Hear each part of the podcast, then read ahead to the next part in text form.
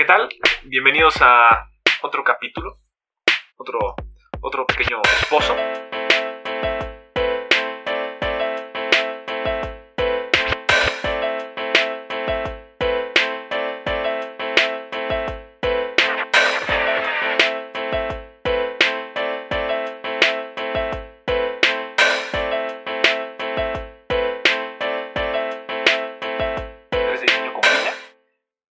¿Qué tal? Bienvenidos de regreso a la nueva temporada. Es una temporada, ¿no? Es una nueva temporada, Es una sí, nueva temporada. con ciertas ya restricciones, porque ya, ya, ya nos dijeron que no, que no estemos juntándonos tanto. Pues nada. Eh, esta, en esta versión vamos a estar en, en Zoom, Todavía no digo que ya estamos en 3 de diseño con piña. ah, entre diseño con piña, ya estamos ahí. Y vamos a estar esta ocasión en Zoom y tenemos a un invitado especial que por ahora va a ser, Y es especial porque va a ser nuestro, bueno, el, el doctor, como va a bien lo ser, va a conocen. ser como, Se va a tomar unas, unas vacaciones, unas vacaciones bien merecidas.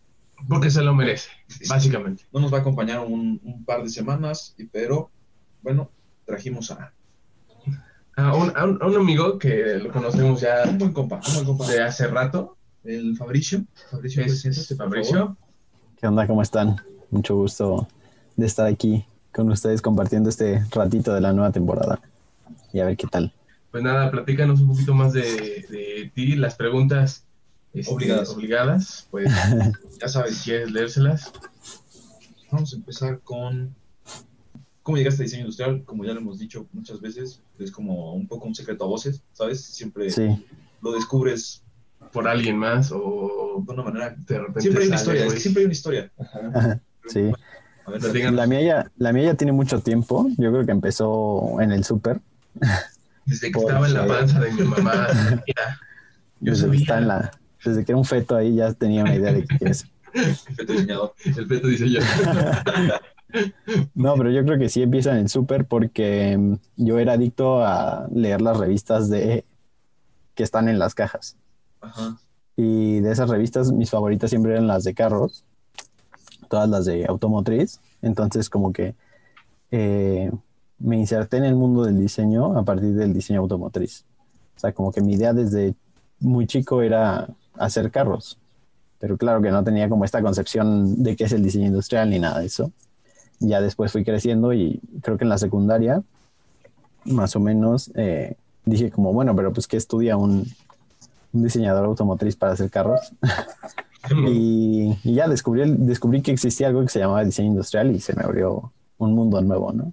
Sí, las Como una revelación. porque es como una maraña, güey, porque lo ves y de repente dices, ¿qué chingados es esto, güey? Porque sí, miles de ramas y dices, hola, perra, güey, no sabía que todo esto se podía hacer. Sí, claro, ahí el diseño automotriz se redujo a una posibilidad súper pequeña con todo lo que puede hacer un diseñador industrial, ¿no? Sí. Y un poco también como la pregunta es como, ¿cómo, cómo llegaste al CIDI o por qué decidiste estudiar diseño industrial en el CIDI? Digo, porque ustedes no lo saben, pero Fabricio es, es nuestro compañero o fue nuestro compañero de, de carrera. Y nada, ¿qué tal? Sí, también, a ver, un poco ese camino fue primero investigar eh, qué se estudiaba, todo esto, descubrí que existía algo que se llamaba diseño industrial, que mi familia creo que nunca se había tocado y quizás nunca se habría tocado si yo no lo hubiera estudiado, porque en realidad ¿A qué se- nadie sabía que era. tus papás? Mis papás son, mi mamá es economista, mi papá es de finanzas, entonces es como un mundo totalmente lejano. Ok. Mi hermano es, mi hermano es médico, mis primos son administradores, abogados, o sea, nada que ver, Sí, sí. todo estaba muy lejos. Y el camino al CIDI fue como el camino que uno sigue naturalmente cuando quiere estudiar en la, en la UNAM. O sea, como eh, entrar a una prepa en la UNAM, eh, ver que estaba ahí la carrera, obviamente, y seguir como ese camino nada más. Pero fue como algo muy natural, fue algo que se dio sin que yo eligiera como, ah, es que quiero estar en el CIDI y no en la Ibero o no en la Nahuac. Como que era un camino mucho más natural, del cual no me arrepiento en lo absoluto, porque pues, es súper divertido, güey. sí, es súper divertido. Y además el ambiente es, es una locura. A mí me encanta. Fresco, es muy fresco ahí todo. Sí. Lo extraño mucho. Lo extraño mucho, pero ya estamos en, en otra onda casi. claro. Y pues el- también una de las preguntas crecer. que queríamos hacerte es como, ¿por qué te quedaste en diseño industrial? Pues, usualmente, ya lo hemos dicho muchas veces en los programas, que la gente deserta muy seguido en diseño y, o sea, pocos son los que pues, los que logran terminar, ¿no? Y mucho más titularse, porque ya ese es otro tema aparte. Sí, claro. Eh, ¿Cómo te quedaste? O sea, ¿por qué te quedaste? Sí, yo también concuerdo con ese punto, ¿no? Creo que mucha de la gente que, que inicia este camino del diseño, sea industrial o sea cualquier otro, eh, termina dejándolo porque al final es algo que si no te apasiona y no conoces, de, empieza a ser demasiado desgastante. O sea, como que te exige mucho de ti como persona, te exige dejar muchas cosas, te exige hacer muchos sacrificios. Y cuando no te apasiona lo suficiente, creo que es difícil, difícil mantenerte. Entonces yo creo que, yo creo que fue justo esto. O sea, como que esta decisión llegó a mí por una u otra razón desde que era muy chiquito y me apasionaba lo que hacía. Y además, pues cuando pasas por un proceso para eh, entrar a algo, para hacer algo, para intentar algo, pues te terminas empapando de muchas cosas y ya no es como empezar en una hoja en blanco, sino que ya tienes una idea de lo que vas a hacer.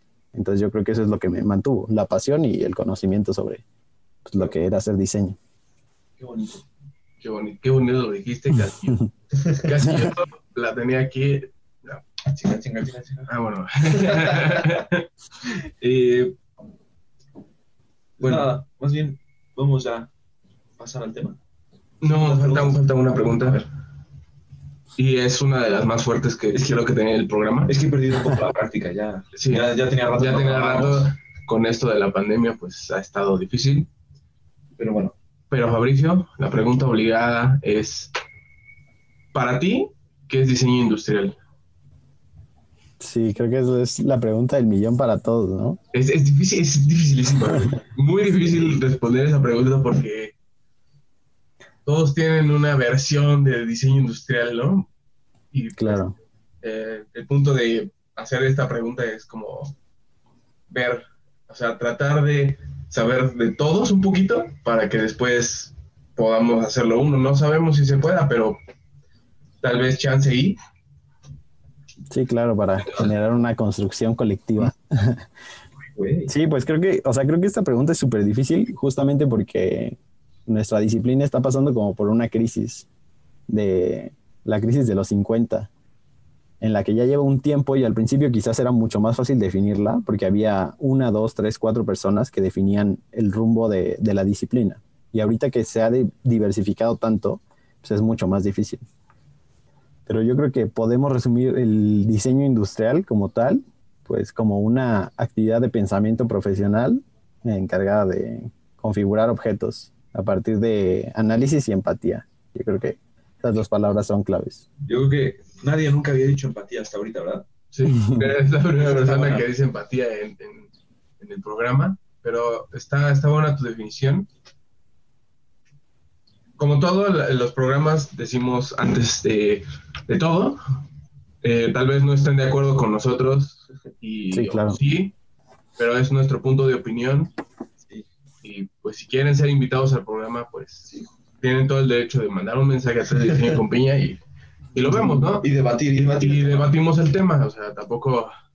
Claro, además Sí. eso es, eso es algo padre de- del diseño, que al final de cuentas es un montón de gente pensando y por eso tenemos la posibilidad de hacer un buen de cosas. Porque cuando tienes un- una manera de pensar estratégica, planeada, etcétera, etcétera, pues puedes resolver muchos problemas. Entonces, Claro. está padre tener esas opiniones abiertas. Sí, siempre es importante como, como para generarte un criterio propio, escuchar, beber de Claro. muchas fuentes, ¿sabes? de muchas fuentes.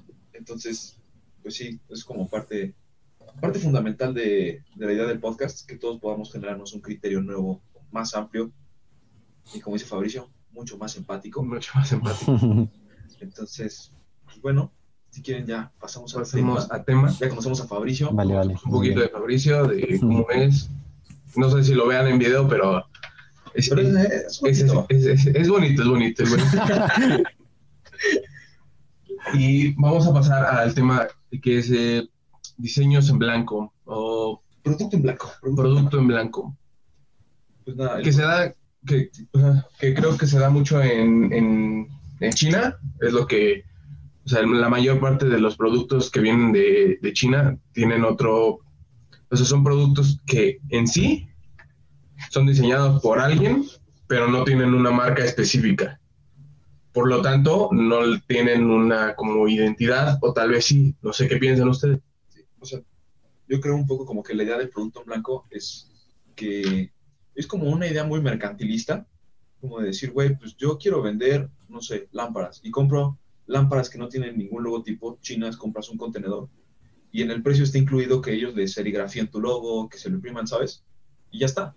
Entonces tú acá haces una cajita y vendes tus lámparas como si fuera tu propia marca, pero tú nunca invertiste en el diseño, pero tú nunca pagaste el diseño y es una cosa como, pues sí, puro mer- mercantilismo, de mover mercancía y generar un ingreso a partir de, de la reventa, ¿sabes? Porque también son productos que ya están, o sea, ya están hechos, ¿no? Pueden ser desde una pluma hasta un ventilador. Exacto. O sea, son productos de, cero innovación, creo yo. Sí, cosas, cosas mucho como de electro... Creo que pasa mucho en los electrónicos y en los electrodomésticos, ¿sabes? También en la ropa hay algo de... O sea, como, Hay algo de producto en blanco en ellos. como los productos también que se utilizan para, para publicidad. O sea, las tazas que les imprimen, ¿sabes? O sea, todo eso es producto en Sí, blanco. claro. Esa- esas pelotitas que te regalan en los bancos o, Sí. en los seguros que las apretas, ese es un producto en blanco y solo le serigrafían el, el logo, ¿no? En la, en la pelotita. Pero Sí, claro, todos los promocionales en general como que están invadidos de cosas chinas, ¿no? Sí, También creo que, creo que tiene una perspectiva muy clara que también refleja como un contexto en el que estamos viviendo. Porque cuando empiezas a abrir las fronteras y a generar diseño globalizado y todo esto, pues o sea, las empresas al final lo que buscan es tener eh, los rendimientos más altos con el costo cero. claro. Y pues China vio una oportunidad de negocio en esto y eh, lo facilita. y lo he estado explotando, güey. O sea, tanto que en hace 20, 30 años los productos chinos eran de la peor calidad y ahorita pueden llegar. O sea, están en un rango muy grande, güey. O sea, pueden ser de muy baja calidad o de muy buena calidad. ¿sabes? Claro, es un, es un poco como el IKEA del todo, porque puedes encontrar la calidad que quieras, al precio que quieras, en los volúmenes que quieras también, ¿no? Y de productos muy cabrones, güey. O sea, en alguna clase creo que vi que o sea, puedes llegar a una ciudad que no me acuerdo específicamente cuál es en este Shenzhen. momento. Shenzhen. Pues Guangzhou. No me acuerdo, Ah, alguna de esas. Y que podías armar un iPhone con las partes que vendían afuera de la Uf. fábrica, güey. Como, Sí, Sí, sí, sí. sí, como un tianguis de partes y, güey, está muy cabrón. Y el costo, pues es... es, mínimo porque los, los producen localmente, por así decirlo. cuesta güey. 100 euros, ¿no? Al final. Algo así. Algo así. Pero es, Sí, también. Y además se ve como a, a todas las escalas, justo. O sea, tú puedes entrar a AliExpress y comprar un, eh, un dron con una cámara bastante decente por 200, 300 pesos. Es una locura. Una locura. Y, O también puedes ver... los dudar. volúmenes que, que, utilizan, güey. Como sí, si no compras más de mil piezas, no, Claro. te, no te damos nada. Es como, güey, Sí, sí. solo quiero uno o dos. Es el como muy industrial. ¿no? Sí, también. Mayoristas, o sea, cosas Sí. más, más grandes. Y muchos de esos son productos en blanco, güey. Sí, y justo lo curioso es como que esos productos en blanco van de la mano con la idea de como el diseño invisible, ¿sabes? Como del diseñador que no tiene nombre, del diseñador que nunca aparece, o del despacho de diseño que nunca aparece. Y es muy curioso porque si tú los ves, siempre tienen como una cierta estética homologada, ¿sabes? O sea, como de cajitas blancas, como que quieren ser un poco entre diseño, ¿sabes? Como de funcionalismo alemán o escandinavo, siempre tienen, ahora les ponen un detallito de madera falsa, como una, una impresión, Sí, o, claro. o una mamada de cromo con un pinche LED que cambia de color.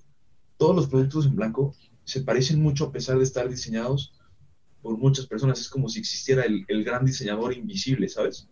Sí, pues también, o sea, creo que eso se copia de los de los manuales de identidad, ¿no? Que surgieron cuando todas las empresas grandes querían posicionarse.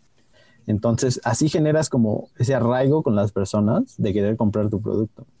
Y entonces, cuando hay estos manuales de identidad y ves que pegan, o sea, Volkswagen tiene a todos sus diseñadores aprendiendo cuánto tiene que medir cierta línea, ¿no? porque eso es lo que hace que se vendan las cosas. Y no sé si pase, o sea, o sea, a mí me ha estado dando vueltas en la cabeza que hay diseñadores que solo diseñan para ciertas marcas en autos, por así decirlo, ¿no? Entonces, te diseñas, por ejemplo, siento que, o sea, yo tengo una camioneta HRB y se parece mucho las, las manijas de las puertas a la del Spark. O sea, como que siento que eso lo diseñó el mismo pendejo,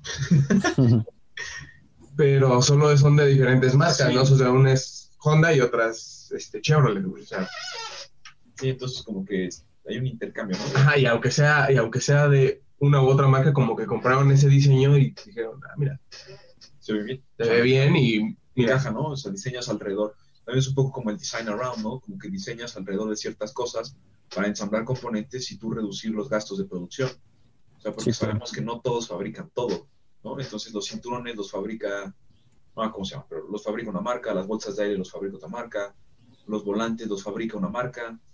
Entonces es como muy, muy curioso cómo, cómo el diseño se homologa a sí mismo, ¿sabes? Como si, si fuera como si estuviera siempre en una esfera en el que su propia referencia es él. Sí, también. Además, justo creo que tiene que ver con, pues, con el modelo económico en el que vivimos. O sea, en cómo el capitalismo y el diseño global, o sea, tratan de llegar a la mayor cantidad de personas que se puedan, pero a veces pierden un poco la identidad, ¿no? O sea, como que quizás en los 70 existía una identidad mucho más arraigada a cada país en América Latina, Ajá. de lo que era su industria o sus productos Claro. o las cosas que se compraban y se vendían y que ahora ya no existe, o sea, ha ido desapareciendo. Sí, y es como... y, y, bueno, ¿crees que sea importante? O sea, imagínate que México hiciera producto en blanco. ¿Crees que los diseñadores lo, lo harían? O sea, yo por varo, pues digo, sí, ¿no? Está chido, ¿no? Pero Pero sí hacer algo de producto blanco. yo creo que sí. Es- no sé, es que muchas de las cosas que se venden actualmente, si las diseñas aquí, no se producen aquí, se producen en China. Entonces, creo que también está esa parte de la producción, o sea, México como un país productor, pues estaría interesante, ¿no? Imagínate que en el, en el CD, por ejemplo, ¿no? Que hagan un ejercicio de hacer un, no sé, un ventilador o una, cualquier cosa, y de repente todos esos diseños se vayan a un lugar y los produzcan y salgan como diseño en blanco, güey, o sea, alguien le pone su marca y tal y tal, pero, o sea, estaría interesante. Pues suena a explotación, güey. Explotación, sí, pero Suena diseño Es gratis. como cuando no te pagan tu, creo que en tus parte, prácticas profesionales, ¿no? creo que en parte es como, o sea, le estás dando experiencia y ima- imagínate a un, a un chavito de tercero o cuarto, o quinto y sexto, güey, o séptimo y octavo.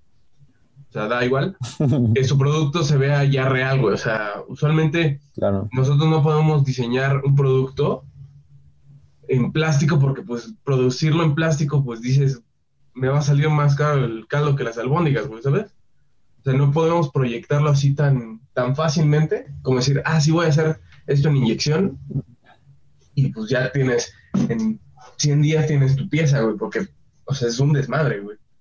Tienes que mandar a hacer moldes y si no los tienes que hacer, si no los tienes que hacer aquí, los tienes que mandar a China y O a Portugal, Portugal es un desmadre, güey. Entonces, ¿entienden mi punto? Entiendo tu punto, Sí, pero, claro. pero lo veo utópico y complicado. O sea, porque sobre todo los niños de tercero y cuarto, cuando yo estaba en tercero y cuarto, yo diseñaba cada mamada. Pero no, puede, se puede doblar así. Imagínate el güey que se, tiene- que se tendría que poner a corregir los diseños para hacerlos de verdad productibles. Sería un desmadre. Sí, a veces es más trabajo corregir que empezar de cero, ¿no? Tendrían que tener todas las pinches máquinas posibles, güey. Y más bien tendría que ser como una idea de, de integración, ¿no? Como de. O sea, como existen estas piezas, tú diseñas nada más esta pieza que puede ser como la carcasa o la patita, ¿sabes? O sea, como Sí, claro. un ejercicio más chiquito, más puntual para que. Y, y también un poco más real, ¿no? O sea, Sí, la realidad de la industria como que es difícil que un producto sea hecho por una sola persona, o sea, que lleve todo el proceso. Claro. sí, no, y, y, y algo curioso también, o sea, México sí es un país de producción, somos O sea, no sé qué lugar ocupe la manufactura de, como en el Producto Interno Bruto, pero sé que es muy alto, güey. O sea, nosotros somos el país número uno que hace televisiones, refrigeradores, Y partes de lavadoras y Partes de aviones también, creo. creo que partes de aviones también. Ujú. Pero sí, hacemos un chingo de cosas. Y creo que, bueno, de América Latina somos el que tiene la- las fábricas de cerámica pues, más cabronas. ¿Sabes? Entonces siempre hay como. O sea, sí somos un país que produce, güey, pero no somos un país que enteramente diseña, ¿sabes? O sea, las cosas las diseñan afuera. Las teles las diseñan en Corea y nosotros las armamos. Claro. ¿sabes? Pero, no sé, o sea, Sí, también tiene que ver con, o sea, tiene que ver con justo esto que, que decimos, ¿no? O sea, creo que es difícil contar a nuestro alrededor tres, cuatro objetos que sean hechos en México, sobre todo objetos industrializados, porque la industria creativa en México está en decadencia. O sea, lo que estamos haciendo es mano de obra, manufactura, porque somos un país de una calidad asombrosa, pero también somos muy baratos. Entonces eso le conviene al resto del mundo.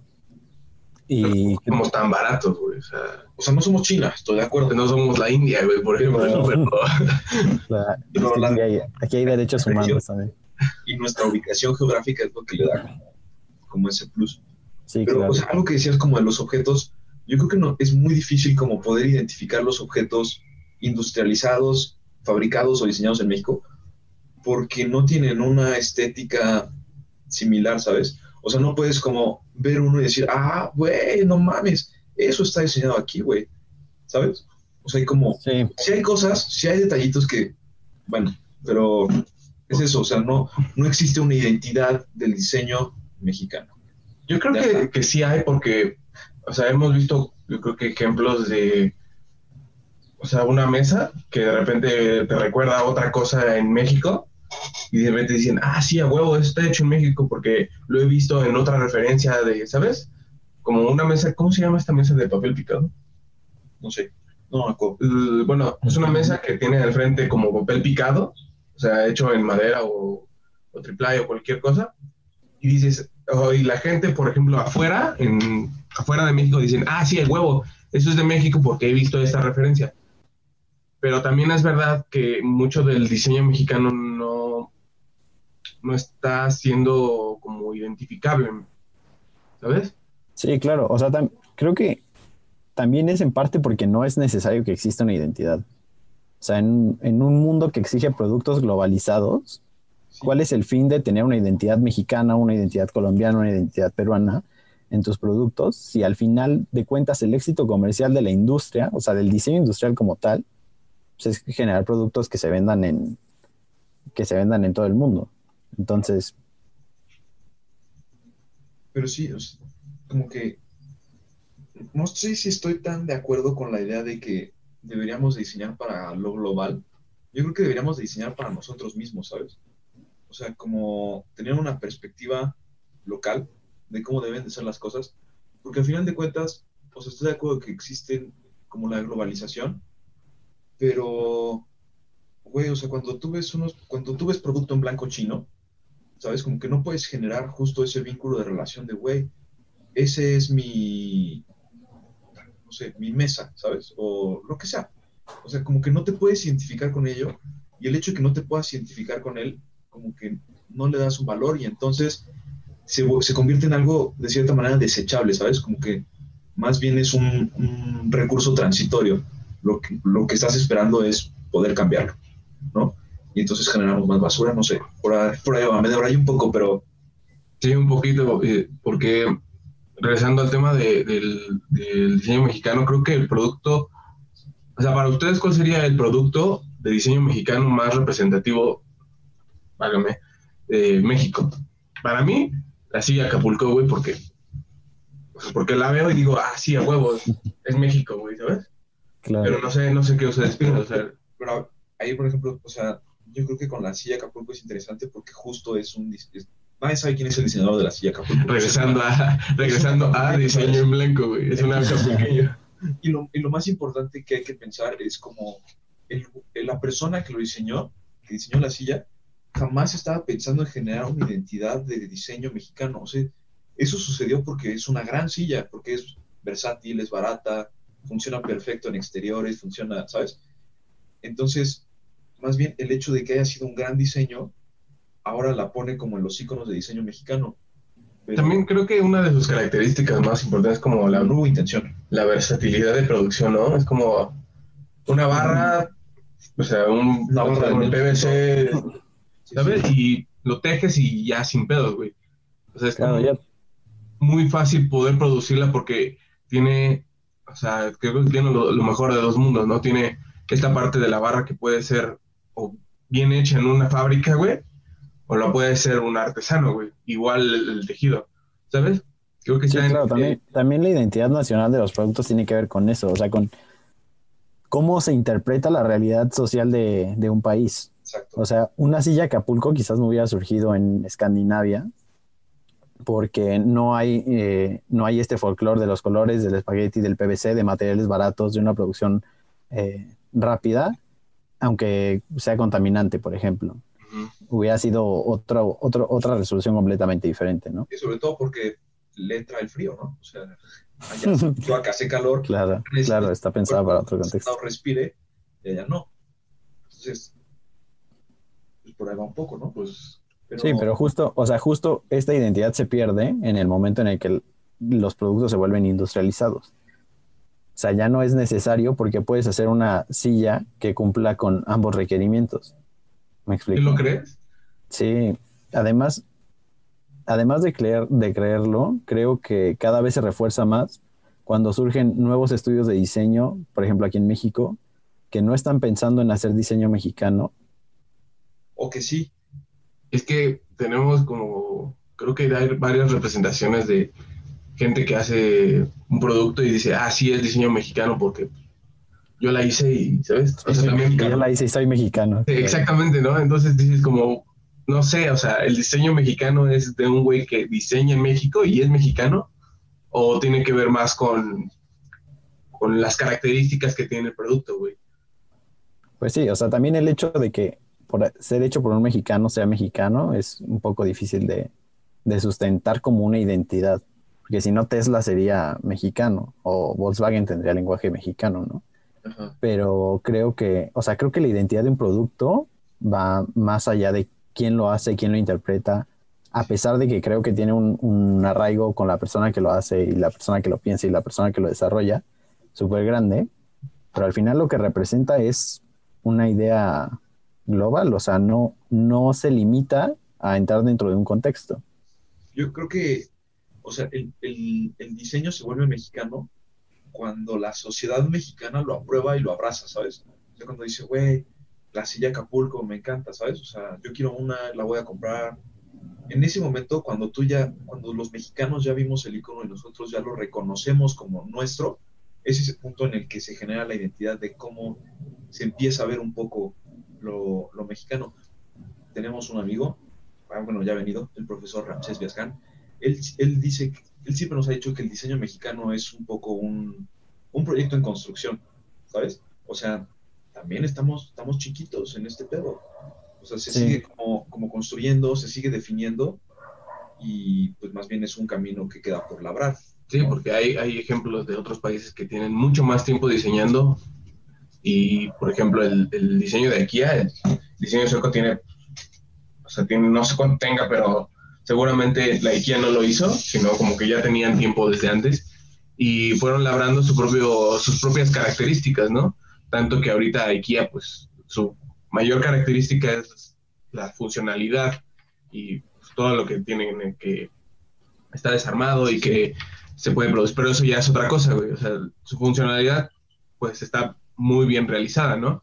Y entonces Sí. puede que hayan agarrado esa característica para después decir, ah, mira, le podemos meter más producción o lo hacemos un poco más estético y mira, ya salió un otra cosa diferente, ¿no? Y tienen un montón de Sí. productos que son superiores a otras marcas. Por ejemplo, nosotros tenemos mucho, aquí en México tenemos muchos como características, muchos, no características, como muchas empresas de mobiliario, pero que son una mierda, güey. Los muebles Dico no me digas No mames, yo el otro día- está cabrón, güey, ¿no? No me chingues, sí. Yo el otro día igual fui con mi abuelita, mi abuelita me dijo, güey, es que quiero una cabecera nueva para mi cama. las vi, güey, así, por atrás son de pinche papel, cabrón. Unas pinche, todo mal empijado, todo chueco. Se ven los pegostes, güey. Se ven las pinches huellas del zapato porque la hoja estaba en el piso, ¿sabes? O sea, es como de, güey, no mames, no vas a decir que esta mamada se ve de cuatro mil pesos. Y aquí viene otra cosa, güey, y ya me calenté un poco, güey. Los muebles color chocolate, puta madre, güey. Es el acabado más falso que puede haber, es como la tabla roca de la arquitectura, güey. ¿Sabes? Sí, sí, sí. Y, y- y creo que es una de las características, por ejemplo, de todo el mobiliario que se vende en México. O sea, lo tiene Justamente. muebles, vamos a Liverpool, Sears, o sea, todos esos, como que hay un, no sé quién sea el diseñador de todo eso, No sé quién sea la fábrica, pero tiene que venir a hablar con nosotros. pero güey, o sea, creo que Aparte, más, más que hacerle un daño a- al diseño mexicano, como que le hace un daño a la sociedad, cabrón. le hace daño a la sociedad, no, pero creo que es mucho del, los- o sea, del, o sea, de las características como de la tienda, ¿no? O sea, Liverpool no es de aquí, ¿sabes? Entonces, como que no entienden un poco cómo se hace, o sea, como nuestra cultura y pues te dice, ah, pues los muebles que vendemos en Estados Unidos o, o en Europa, Sears, mira. sí, Liverpool, sí es aquí. ah, sí, perdón, O sea, Güey, bueno, ta- también, también, o sea, trata creo- de- trata de competir contra Sears, o sea, y dicen, no, bueno, pues los muebles que tenemos de, de en Estados Unidos, pues se invitan seguramente jalan aquí también, y mira, sí jalan porque pues son los únicos Sí. que hay y son baratos, güey. O sea, mucha, o sea, muchas, Baratos, entre comillas. baratos entre comillas. Te sale, creo que a veces te sale más barato buscar a un buen carpintero, casi un ebanista, y decirle, güey, necesito esto, échame la mano, que ese güey haga lo que sabe hacer, que comprarte un pinche mueble de Liverpool, cabrón, no mames. Un pinche librero de 60 mil pesos, pues son cuatro putas tablas mal pegadas, güey. Y de, M- de MDF, güey. Sí, no, no son, güey. Pero también creo que ese, o sea, cre- creo que ese mercado existe porque la gente en México lo demanda. O sea, pero también es porque no hemos tenido eh, como esta apertura cultural a ver eh, otras cosas. Y también es porque en, en México el diseño creo que es un plus. O sea, lo principal que la gente busca en, en Estados Unidos o en Europa es diferente a lo que se busca en México. Porque también México es un país en vías de desarrollo desde hace mucho, mucho tiempo. Somos un proyecto en construcción. somos un proyecto de construcción. Y también creo que parte de lo que refleja la identidad de, de Alemania, de Italia, de, eh, de Suecia, es que han tenido como hechos muy importantes que detonan este cambio. O sea, la identidad alemana de los productos como la conocemos hoy en día, pues es porque estallaron las guerras y porque no había nada, no había que comer, no había... Entonces teníamos que llevar todo a lo simple, a lo minimalista, a una barra de acero para hacer una silla. Exacto. Entonces, y creo que México siempre ha estado como mm, intermedio en esas situaciones de, pues, o sea, como de carácter global tan fuerte. Entonces también, también ahí no se pierde. Sí, pues sí, o sea, pero otra cosa que también me gustaría mencionar es como la falsa identidad mexicana del diseño, ¿sabes?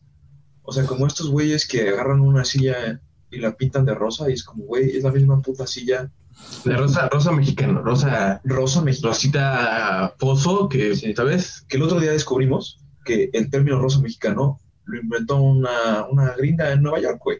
O sea, hasta eso es falso, ¿sabes? Entonces, güey, no estés pintando las cosas de rosa mexicano.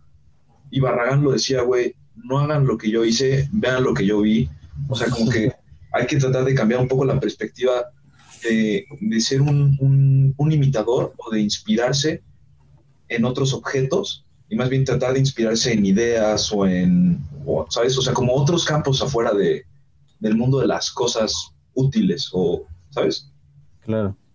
Sí, o sea, también creo que es limitar la cultura, ¿no? Y limitar lo que transmitimos en los objetos. Claro. O sea, limitar una corbata eh, que es un producto en blanco y solo estamparle mariposas monarcas, para mí es limitar la cultura. Es como si solo eso existiera en México. Y entiendo que es parte del folclore y del reconocimiento internacional al, al final de cuentas, pero me parece que hay mucha más cultura y mucho más espacio para indagar y generar Sí. artefactos que solamente aplicaciones gráficas. Sí, como que nos hemos quedado un poco ahí encerrados en eso, ¿no? Como en... Y, y tenemos muchas referencias para abstraer, ¿no? Creo que o sea, la cultura mexicana tiene muchas cosas por, por ver y por conocer y pues de repente pues, o sea, por un trabajo de mala abstracción como por ejemplo las mariposas monarcas en una corbata, es como, ¿sabes? Es como estar un poco diciendo, ah, me fui por el camino fácil, güey, ¿no? Pero también hay un chingo de cosas que podemos abstraer desde el, desde un plano, o sea, desde un dibujo, güey. Pero de verdad abstraer, güey. No, no, no justo eso de, güey, ah, no mames, es que las mariposas monarcas llegan a Michoacán y es súper bonito y me encantan y la verga y entonces yo las quiero plasmar en una corbata porque representa y le voy a poner esta greca, ¿sabes? Y entonces como, güey, pues no, o sea, más bien deberías de tratar de llevarlo mucho, mucho más allá para que podamos empezar a generar como una identidad de diseño mexicana, güey. Y, y creo que también, o sea, tengo, tengo como una problemática porque las características de México, por así decirlo, son casi, casi antiguas. O sea, son eh, tejidos que ya tienen mil años, ¿sabes? O sea, tejidos en Oaxaca, güey, que tienen unas ciertas grecas y de repente dices, ah, bueno, sí es mexicano.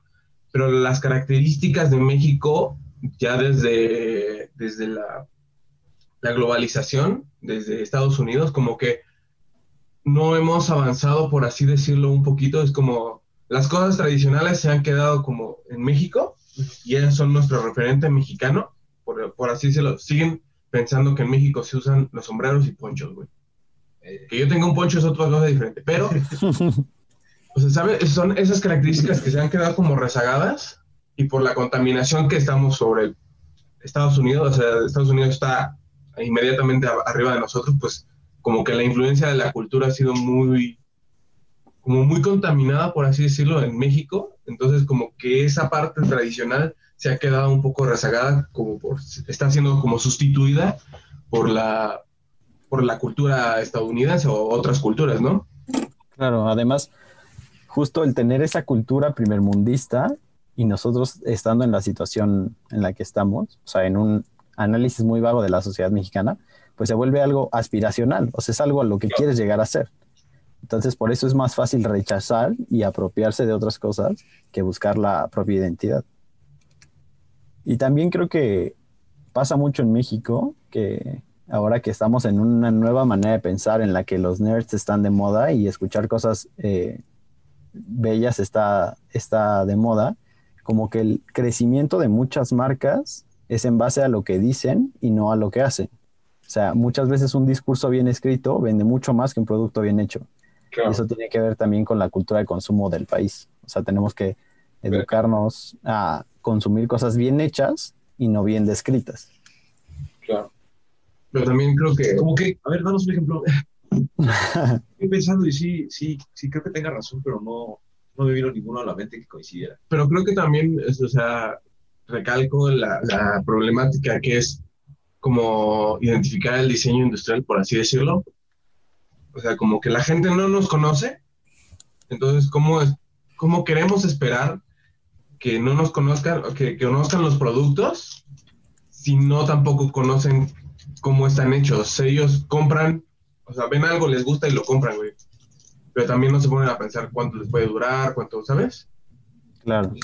o sea, como compras inteligentes, güey, por así decirlo. Sí, bueno, también habría que hablar entonces un poco como de hacer como compras responsables, ¿no? Como de, güey, realmente necesito comprar esta madre, este nuevo iPhone, güey, que para obtener el puto litio tuvieron que minar y contaminar tanta agua, ¿sabes? O sea, como que ya se convierte entonces en un espíritu de, güey, deberíamos de estar más preparados o mejor educados, tal vez desde chiquitos, como en el mundo de las cosas, ¿sabes? De los objetos que nos rodean. Sí, por supuesto, yo creo que... Y entendernos a nosotros, güey, a través de ellos, porque al final, pues son como un espejo de nosotros, ¿no? Sí, claro. Y más justo en el momento en el que vivimos, o sea, donde hay una crisis ambiental gigantesca y todo esto. O sea, una educación sobre los objetos, sobre la importancia del diseño, me parece que es fundamental como para evolucionar como sociedad. Justo por ahí podría ir la identidad mexicana. Pues sí, podríamos hablarle a la CEP y decirle, güey, aquí está tu, nuevo, tu nueva materia. ¿Qué pedo? Conocer cosas. Conocer cosas. Aprender a ver. El mundo de las cosas. Aprender a ver. Aprender a ver. Aprender a ver. Ver te enseña, pero nadie te enseña a ver. Eso lo dijo el guante de oro. Pero entonces, re- Entonces, ¿en qué quedamos? regresando a lo de la identidad mexicana, ¿qué creen ustedes que se podría hacer para generar una identidad mexicana, o sea, más sólida, ¿no? Yo Pues, creo eh, que...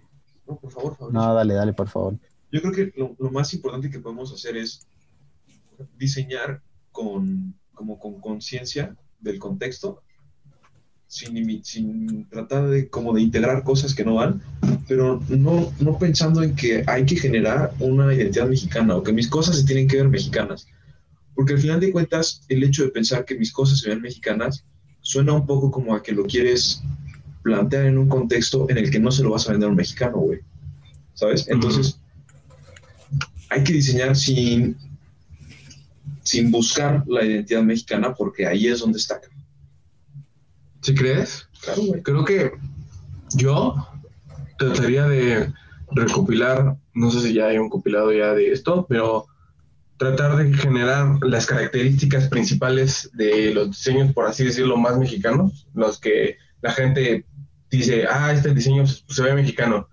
Y entonces como que ver las características que tienen entre común esos productos y tratar de llevarlas a un nuevo nivel, ¿no? Como, o sea, como si nuestra característica principal es, el- no sé, que, que de repente esté hecho como de las obras de lo que hacemos, por así decirlo. Ah, diseñando desde la precariedad. Como dice un compa. Po- podríamos resaltar esa cosa, pero sin dejar que se vea, o sea, que se vea, o sea, O sea, yo es que me voy a meter mucho en, es que yo hablaba sin más, dejar que se vea artesanal, pero yo hablaba más me de un voy a- de me voy a forma. matar solo. O sea, como de algo de forma, no, no tanto como de materialidad. Y es, ah, porque si no es muy fácil, güey. Piensa en algo mexicano, molcajete, no mames, mesa de piedra, ya está. ¿Sabes? Entonces es como, güey, de verdad hay que darle un poco, o sea, está de huevos, pinche piedra, el basalto es precioso. Basalto se llama la colección de muebles que decías, de. Sebastián Dosal. Muy, muy bonita. Pero bueno, ya me perdí en ese pedo. El chiste es que. Yo creo que, yo creo que tiene que ver como con tres ejes fundamentales. Uno es legislar sobre el diseño, que el diseño esté protegido en México, porque eso es uno de los puntos principales que le va a dar importancia a nivel nacional. El segundo es educar sobre el diseño, que es aprender, abstraer, a ver, a entender las cosas. Y el tercero es promover el diseño mexicano. Pero eso solo se va a hacer con, o sea, llegar a ese tercer punto necesita que los dos estén, eh, los dos anteriores estén perfectamente resueltos. Porque cuando la gente entiende y, y todo esto, ya es mucho más fácil promoverlo hacia el exterior. O sea, creo que lo primero es cultivar un diseño en México y después preocuparnos por si tiene que ser mexicano o no, sino que la identidad del diseño mexicano sea que está bien hecho, que está bien entendido y que todos, y que todos son eh, capaces de controlar lo que pasa con los diseños. Pues sí. Y, y, y en esta parte de legislar sobre el diseño, o sea, solo te refieres como a propiedad intelectual. Pues principalmente, pero Bueno, es que sí, sí, sí partimos de un punto ahí. O sea, cuando tú registras un diseño en este bello país, realmente lo estás registrando como arte aplicado. sí, O sea, o como una pieza de ingeniería cuando ya es algo de patente, ¿sabes? Claro. Realmente no existe algo que diga, güey, esa forma significa esto y entonces le pertenece ese concepto o esa atribución a... Pero es que tampoco podrías legislar o sea, las formas, güey, porque si no, yo ahorita registro una esfera, güey, y nadie puede hacer No esferas mames, pues es que no porque... te van a dejar registrar una esfera. Exactamente, güey. legislarlo, No, no, güey, para que dejen de hacer mamadas. No, pero es que también, o sea, hay que, hay que hacer mucho mamadas, güey, para también saber, o sea, hay que equivocarnos, Hay que dejarlo fluir. hay que dejarlo fluir, pero también hay que equivocarnos para saber hacia dónde ir, para hacer- tener el mejor camino, güey. Si no nos hubiéramos equivocado en la carrera, pues también, o sea, ¿cómo sabe cómo? No maduras. ¿Te? ¿Ah? No. Sí, no, no alcanzas la madurez de diseñador, ¿no? De- Exactamente, entonces, pues sí, de repente vas a hacer productos que tal vez no te gusten, güey, pero pues así lo está requiriendo, entonces, pero, o sea, tratar de darle unas características, por así decirlo, mejores, es como creces, güey, por así decirlo. O sea, también no, o sea, el mexicano también tiene mucho el error a a no equivocarse, a El miedo, ¿no? Ajá, siempre el miedo de, es que si me equivoco me van a tal y tal, ¿sabes? Como que siempre hay ese miedo de cagarla, por así decirlo, y entonces no nos permitimos crecer porque el error es, es, es el mejor aprendizaje que hay. Sí, al final de cuentas yo creo que también la madurez del diseñador se alcanza cuando, o sea, cuando eres capaz de decir o de estar seguro que estás tomando buenas decisiones. O sea, puede o no gustar, pero tú estás seguro de que lo que estás haciendo está bien hecho que es lo óptimo, ¿sabes? Sí. y es lo óptimo, claro. Y Pues bueno, ya se nos, se nos va el tiempo. Se nos va el tiempo, un poquito para terminar. eh, para ustedes, porque no respondieron mi pregunta hace rato, ¿qué producto eh, consideran que es un producto así, el más mexicano que hay, güey? Yo respondí hace rato la silla Acapulco, por decir un ejemplo. Molcajete, ¿se vale? Sí, es, Ya está. es un producto, claro. Ya está. ¿Va? No sé, no sé, estoy pensando, creo que está difícil de responder. Es difícil, ¿no? Es que es difícil, o sea, es, es difícil definir algo así como mexicano, porque creo que hay una cosa como muy grande en, en dimensiones, en espacio, en culturas, que es México a final de cuentas. O sea, no sé, yo, yo pensaría que un puesto de tacos es quizás parte de la identidad mexicana, pero un puesto de tacos aquí es muy diferente a uno en Monterrey, quizás, o a los tacos de canasta o a una bicicleta. Sí, en- entiendo tu punto. O sea, claro, no sé. es un producto, por así decirlo, mucho más complejo que una, que una silla, que un molcajete, pero Claro. sí es, o sea, sí, se- sí puedo- yo sí podría considerar a un puesto de tacos como diseño, que está hecho precariamente. Sí, por supuesto. O sea, eh, esto- estos, estos tres ejemplos creo que están diseñados desde la precariedad, güey. no. No sé, güey, no sé, mira. Pues sí, también, o sea, también tiene que ver con cómo están concebidos los objetos y, por ejemplo, cómo el molcajete resuelve una necesidad desde hace muchísimo tiempo y además el material interfiere, el proceso de fabricación interfiere, todo esto interfiere. Entonces creo que, o sea, sí refleja una cosa de diseño, pero igual un puesto de tacos o igual una silla. O sea, porque se hicieron pensando para resolver un problema. O para dar confort, no siempre para resolver un problema. Y pues creo que ya, ya estamos sobre el límite del tiempo. Me gustó lo del puesto de tacos. Eh, eh, pues para cerrar, ¿algo quisieran decir algo? Pues no, no, creo que ya este, Se tenía lo que se tenía ya que se me acabaron las ideas un poco, un poco frito. Eh, pues, pues nada, esto fue Tres de Diseño con Piña. Eh, vamos, Esperamos haberlos hecho enojar un poco. hecho enojar o si están a favor con nosotros, pues pueden mandarnos un mensaje. Todos están invitados. Siempre nos gusta como, pues, justo recibir opiniones diferentes. Y pues nada, gracias Fabricio, te damos la bienvenida a esta temporada. Gracias a A esta ustedes. temporada vas a estar un ratito con nosotros. Y Y, pues. Eh, nada, eh, nos vemos en la pues próxima. nada, sale. Chao, chao. Bueno, nos vemos. Nos Gracias. vemos. Corte. Corte, Ya. corte. No, un cigarro, ¿no?